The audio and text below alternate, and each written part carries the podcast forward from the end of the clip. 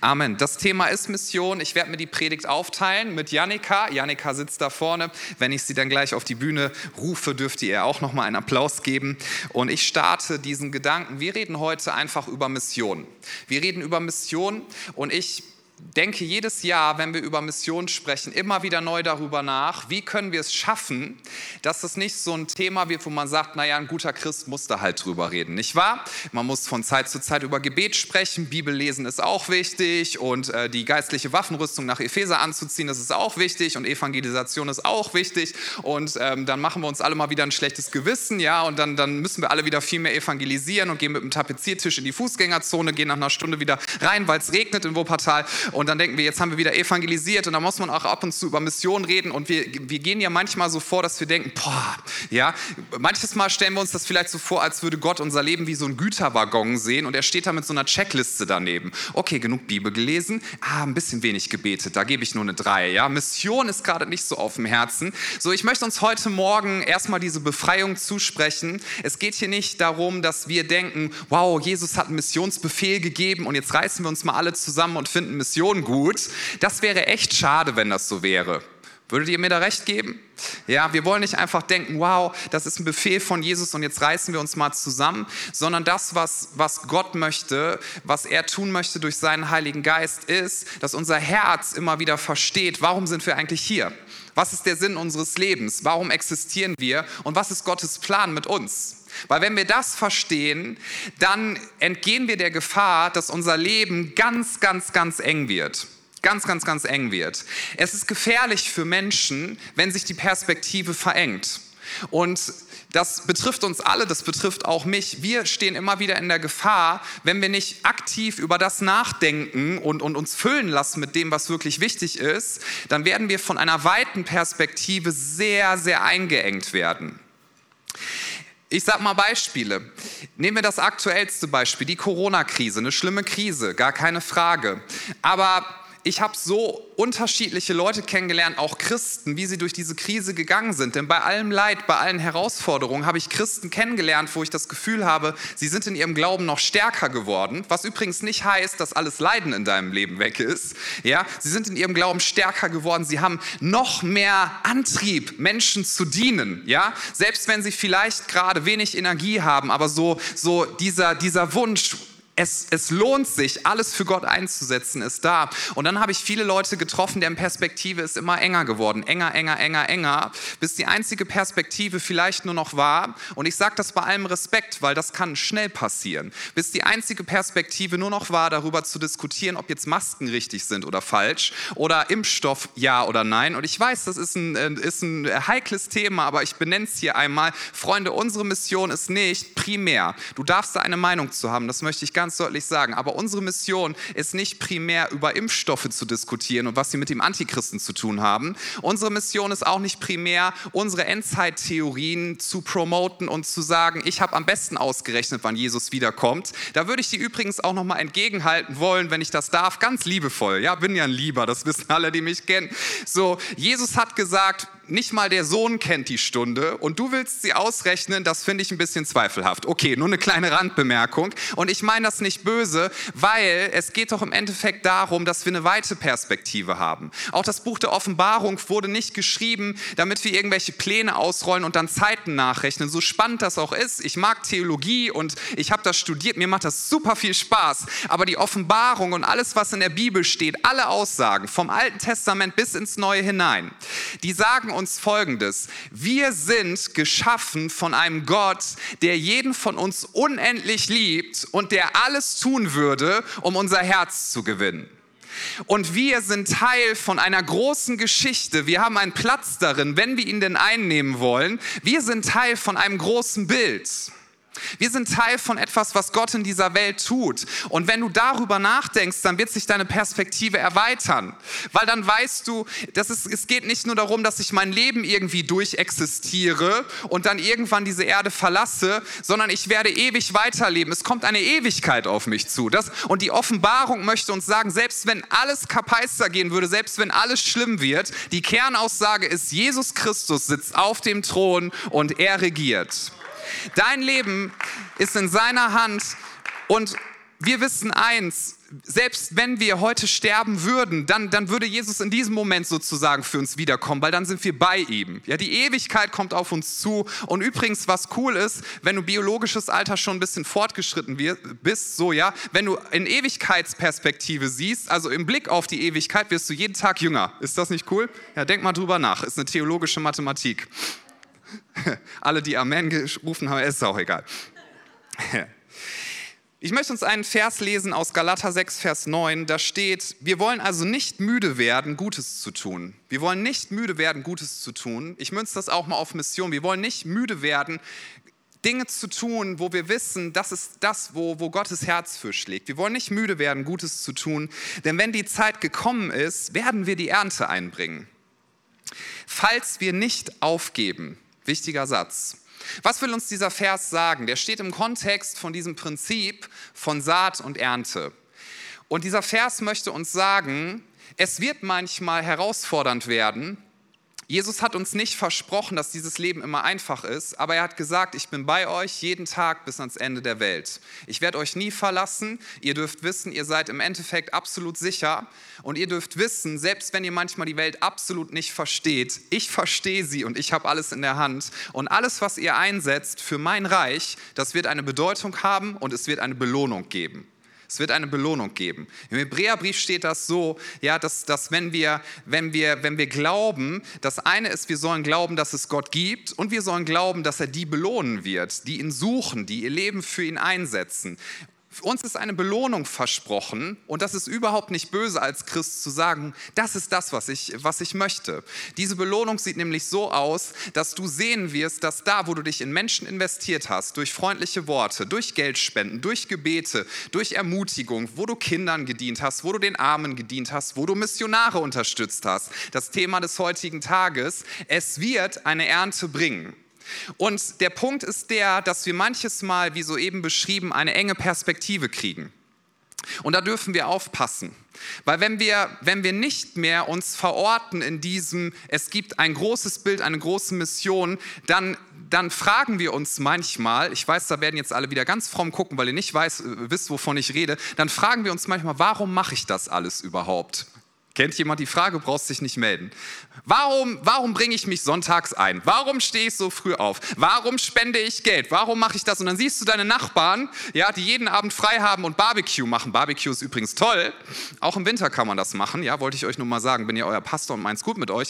Also, du siehst deine Nachbarn und denkst dir, die haben so viel Zeit. Ja, wie schön das ist. Warum bringe ich mich so ein? Warum mache ich das? Warum bleibe ich da am Ball? Warum, ja, warum setze ich mich mit Leuten auseinander? Weil in der Kirche sind ja alle möglichen Leute, auch Leute, die dich mal herausfordern mögen. Warum mache ich das? Warum spende ich Geld? Was hat das alles für einen Sinn? So, und wenn diese Fragen hochkommen, dann ist es so entscheidend, immer wieder dahin zu kommen, zu sagen, wir sind Teil von etwas Größerem und wir wissen, wir gehen auf eine Ewigkeit zu und alles, was wir investieren, auch in Mission, das ist so entscheidend und Gott wird etwas dadurch tun. Sein Herz ist es, dass Menschen gerettet werden. Und ich möchte dir und mir die Frage stellen heute Morgen, ist dein Herz auch voll davon?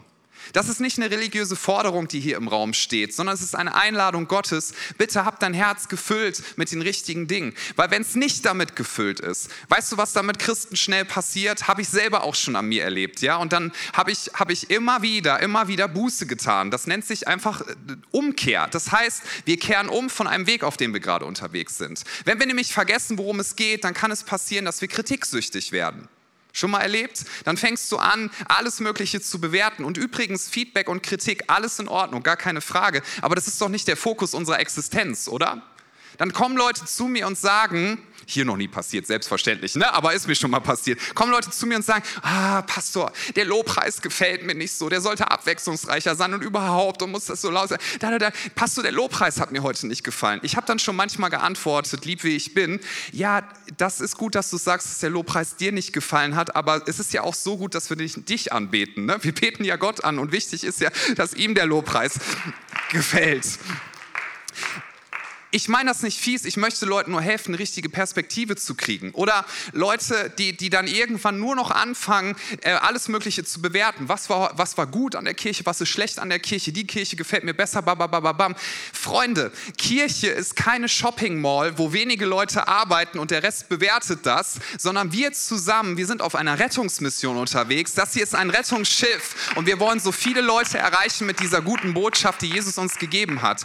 Und das wenige, was wir haben, das wollen wir einsetzen und selbst wenn wir mal müde werden, selbst wenn wir merken, meine Perspektive wird gerade eng, dann wollen wir aufschauen zu Jesus Christus, dem Anfänger und Vollender unseres Glaubens und wollen sagen, Jesus, du hast alles gegeben und ich glaube, Jesus hätte sein Leben gegeben, selbst wenn du der einzige Mensch auf der Erde gewesen wärst. Er hat alles für dich gegeben und weil ich das weiß, auch für mein Leben, lebe ich für ihn und für seine Sache. Wir haben einen menschenverliebten Gott.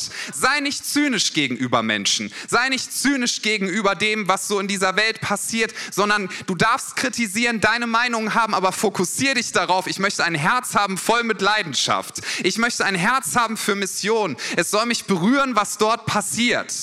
Soll mich berühren, was, was Gott in dieser Welt tut. Denn wir sind, sagt uns der Hebräerbrief, umgeben von einer Wolke von Zeugen. Dieses Bild finde ich so cool. Ich stelle mir immer vor, wir sind in einem Stadion, wir sind am Laufen und diese Wolke von Zeugen ist um uns herum. Das sind Christen über die letzten Generationen und Leute bis ins Alte Testament hinein und sie feuern dich an. Ein Mose, der sagt, ja, es war manchmal richtig nervig als Leiter, ja, an alle Leiter hier. Ich habe manchmal zu Gott gebetet, hat Mose ja wirklich gesagt, nimm mir diese Last von Leiterschaft und wenn du es nicht tun willst, dann bring mich bitte oben.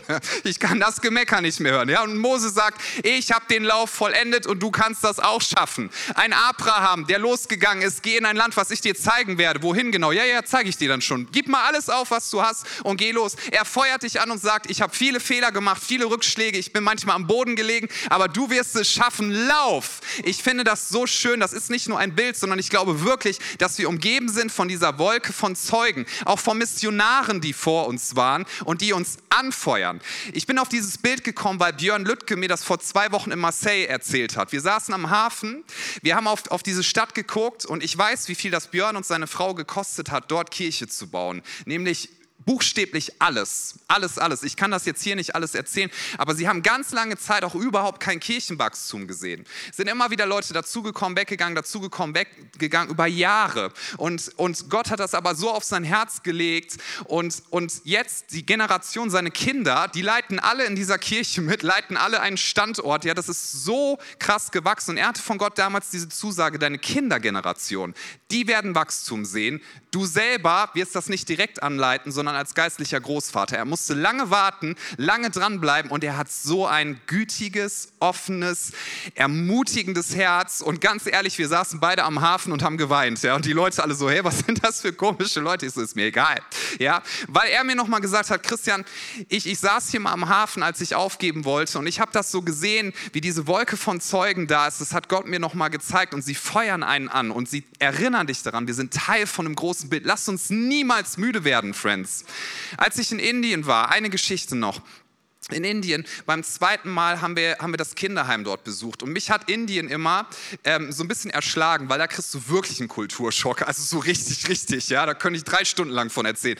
Und dann, dann sind wir durch dieses Land und ich war so schon fast erschlagen von diesen ganzen Eindrücken und wir haben so viel gesehen, man sieht auch so viel Armut und dann kamen wir in dieses Kinderheim und ich war von diesem Gedanken alleine schon so geplättet. Ich bin hier in einem Land mit 1,3, bisschen mehr inzwischen, Milliarden Menschen. Das sprengt mein Hirn, ja. Und wir sind in diesem Kinderheim und da kommen so 30, 40 Kinder auf uns zugelaufen wo ich genau weiß, die hatten keine Familie mehr, manche, die wurden zum Sterben irgendwo gelassen. Und diese Christen dort, unsere Missionare in diesem Kinderheim, haben diese 40 Kids und die liefen auf uns zu.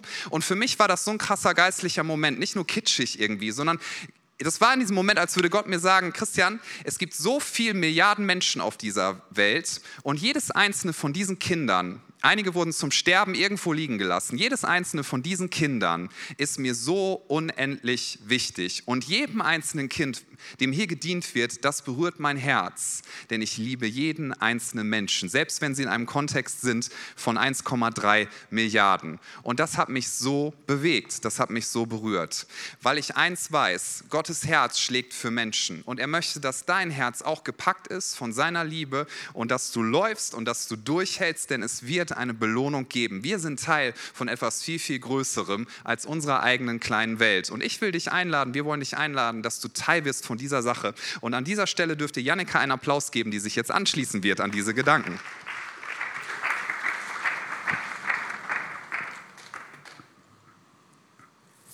Ja, yes, sehr cool wenn ich in die Bibel hineingucke, dann lese ich von der Apostelgeschichte. Und wenn ich so richtig Leidenschaft brauche, dann lese ich die Apostelgeschichte. Und ich habe ein Zitat mitgebracht heute Morgen, das mich total bewegt hat. Ähm, und das ist von Eugene Patterson und er schreibt ein Vorwort zu der Apostelgeschichte. Und die Apostelgeschichte, da geht es um die ersten Jünger, die ähm, ja, losgegangen sind ohne Jesus und äh, evangelisiert haben. Und man liest von ihren Geschichten und das Vorwort ist folgendes. Es besteht die Gefahr, dass wir von dieser Geschichte beeindruckt werden, aber nur beeindruckt. Wir könnten schnell zu begeisterten Zuschauern werden und es dann bleiben lassen. Aber Lukas, der, diesen, die, der die Apostelgeschichte aufgeschrieben hat, hat die Aufgabe, das zu verhindern. Die Geschichte von Jesus endet nicht mit Jesus. Sie geht weiter im Leben von denen, die an ihn glauben. Das Übernatürliche hört nicht mit Jesus auf. Lukas macht deutlich, dass diese Christen, über die er schreibt, genauso wenig Zuschauer von Jesus sind, wie Jesus ein Zuschauer von Gott war. Sie sind in das Handeln Gottes eingebunden. Gott handelt in ihnen, Gott lebt in ihnen. Das heißt natürlich auch in uns. Bist du dir dessen bewusst, dass du der Leib Christi auf dieser Welt bist? Dass du derjenige bist, der das, was Jesus angefangen hat, weiterführt. Dass du dafür da bist, dass Menschen Jesus begegnen. Jesus lebt in dir drin. Er hat dir die Zusage gegeben, dass er in dir ist. Und wenn Menschen dir begegnen, begegnen sie Jesus. Vielleicht bist du die einzige Bibel, die ein Mensch jemals lesen wird. Vielleicht ist deine Ermutigung und dein ermutigendes Wort das einzigste, was ein Mensch jemals hören wird.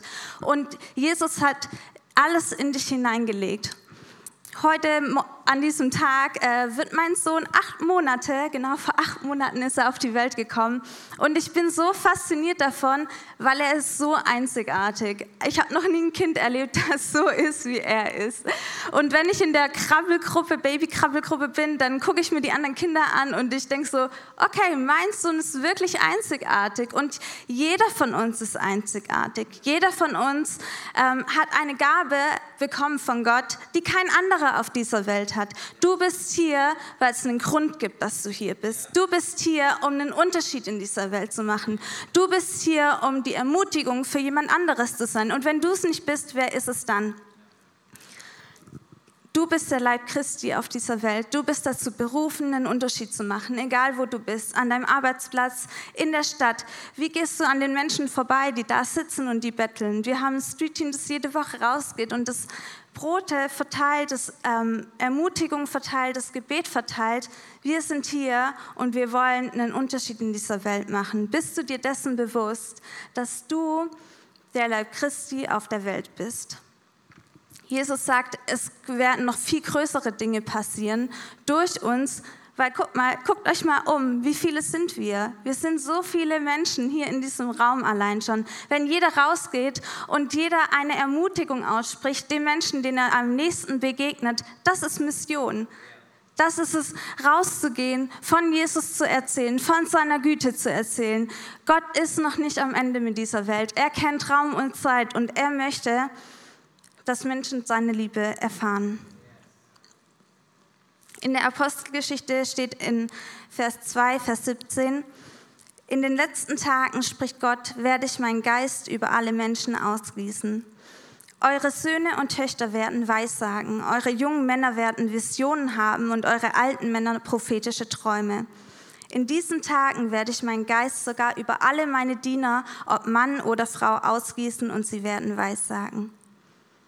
Ich habe so einen Hunger danach, mehr von Gott zu sehen. Ich weiß nicht, wie es euch geht, aber ich bin so hungrig danach, genau das zu sehen. Ich bin hungrig danach zu sehen, dass Erweckung passiert, dass Menschen mit einer Hoffnung angesteckt werden, die viel größer ist als das, wo sich ihre Gedanken jetzt gerade drum stehen. Wie ähm, Wie ermutigend ist diese Geschichte von diesem Missionar, wo Christian gerade erzählt hat, der diese Stimme gehört hat, wo Gott gesagt hat, hey, das ist noch nicht das Ende. Und das ist noch nicht das Ende. Du sitzt heute Morgen hier, weil Jesus dich berufen möchte, weil er zu dir sprechen möchte, weil er dir den Fokus darauf geben möchte, wo du den Unterschied in dieser Welt machen kannst, wo du sein Leib auf dieser Welt sein kannst. Und ich glaube, wir sind heute näher an den letzten Tagen wie vor 2000 Jahren. Und ich glaube, Gott kennt Raum und Zeit und er möchte dich gebrauchen, um zu Menschen zu sprechen, um Ermutigung auszusäen in dieser Welt. Ich träume davon, dass Menschen diesem guten Gott begegnen. Bill Johnson sagt, Gott ist an seiner Güte nicht zu übertreffen. Und wenn dieser gute Gott ähm, dein Leben bestimmt und in deinem Herzen ist, wie ansteckend ist das? Ich wünsche mir, dass seine Güte überall spürbar ist, wo wir hingehen. An deinem Arbeitsplatz, in der Stadt, egal wo du unterwegs bist. Wie schön wäre es, wenn Gottes Güte überall spürbar wird.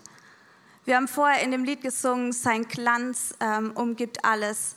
Wie schön wäre es, wenn dieser Glanz uns umgibt und wenn Menschen Jesus in uns sehen, weil er in uns lebt. Diese Botschaft soll nicht nur hier bleiben, sondern diese Botschaft ist zu gut, ähm, um in diesem Raum zu bleiben. Sie soll dahin gehen, wo wir sind. Er ist die Hoffnung und das wünsche ich mir. Ich bin voller Erwartung und ich will dich heute Morgen ermutigen, fang an davon zu träumen, was Gott durch dich tun kann. Lass deine Träume nicht klein sein, sondern fang an davon zu träumen, was Gott alles möglich machen kann durch dich, weil du einzigartig bist und weil du was zu geben hast, was vielleicht kein anderer zu geben hat. Er ist die Hoffnung und er will alles verändern. Und wie cool wäre es, wenn seine übernatürliche Freude und sein Frieden in dieser Stadt sichtbar werden, weil du das in dir trägst.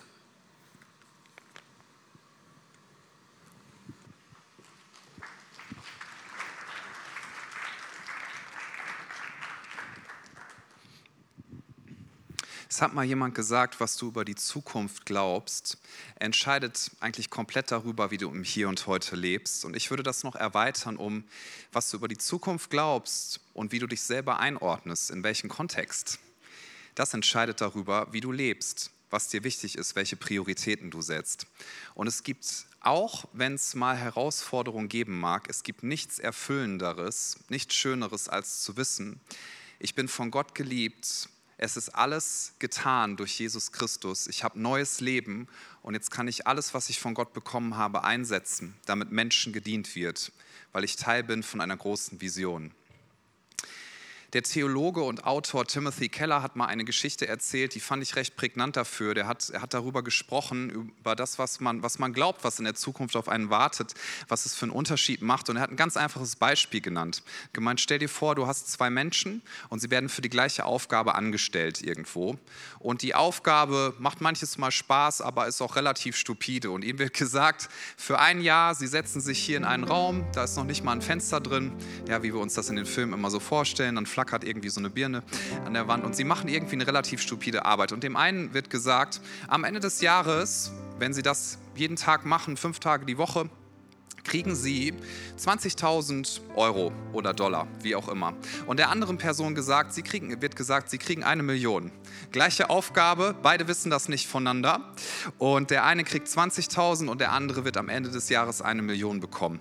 Und jetzt geht diese Tätigkeit eine Weile und es gibt dann ja auch eine Mittagspause und dann trifft man sich in der Kantine und der eine sagt, boah, das ist so schwer, mir fällt das ist so, ist so schwer, ich kann das also, nee, ich halte das nicht mehr aus. Und der andere sagt, ach, naja, macht mir eigentlich gar nicht so viel. Ja, manches Mal ist es herausfordernd, aber das passt schon.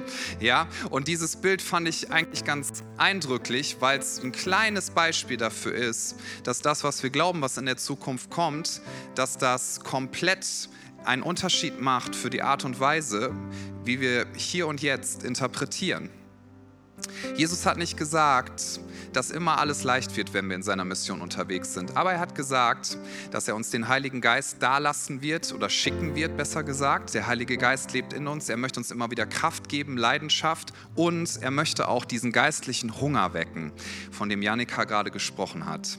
Und dafür wollen wir beten. Wir wollen beten, dass wir eine Kirche sind und dass wir einzelne Menschen sind, die geistlichen Hunger haben, sozusagen Hunger nach der richtigen Sache.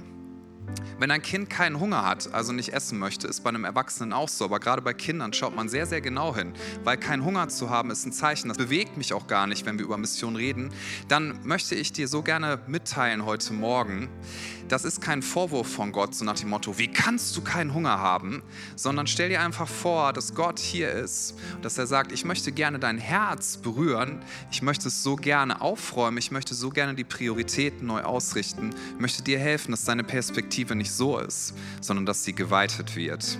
Und dass das passiert, was wir gelesen haben, dass wir laufen, dass wir durchhalten, dass wir sagen, ich werde meinen Lauf laufen, ich werde Menschen dienen, ich werde investieren, ich möchte mich beteiligen, denn ich darf Teil von der größten Sache sein, die es überhaupt in dieser Welt und im ganzen Universum gibt. Ich darf Teil von einer Sache sein, die garantiert erfolgreich sein wird und wo ich sogar noch später dabei sein darf. Nichts davon wird verloren gehen. Das ist so eine schöne Zusage von einem absolut menschenverliebten Gott. Und ich bitte uns, dass wir gemeinsam aufstehen an dieser Stelle.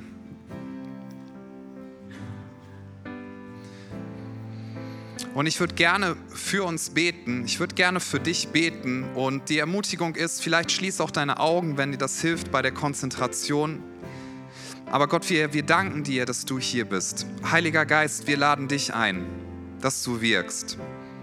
Und ich bete, dass da, wo Perspektiven sehr eng geworden sind, dass du jetzt kommst und dass du Perspektive erweiterst dass du diesen Zuspruch gibst. Wir sind nicht reduziert auf bestimmte Tätigkeiten. Ich möchte Leuten zusprechen, ich glaube, das ist ein relevantes Thema heute Morgen bei einigen. Du bist nicht reduziert auf deine Vergangenheit, schon gar nicht reduziert auf die Fehler, die du begangen hast. Du bist auch nicht reduziert darauf, dass du vielleicht in der letzten Zeit nicht so sehr deinen Fokus auf Gott, auf Gottes Liebe und auf seine Sache gelegt hast. Darauf bist du nicht reduziert. Der Teufel, der Feind Gottes, das ist der große Reduzierer. Er versucht dich zu reduzieren auf irgendetwas, was du falsch gemacht hast. Er versucht dich zu reduzieren auf irgendetwas, wo du dich für schämen sollst. Aber Jesus Christus durch seinen Heiligen Geist ist der große Perspektivenerweiterer. Er sagt, ja, mag sein, dass du Fehler begangen hast. Mag sein, dass du etwas leidenschaftslos geworden bist. Mag sein, dass du dich kraftlos fühlst. Aber ich möchte dich segnen. Ich möchte dich in meine meine Arme nehmen und ich möchte dich füllen mit meiner Liebe.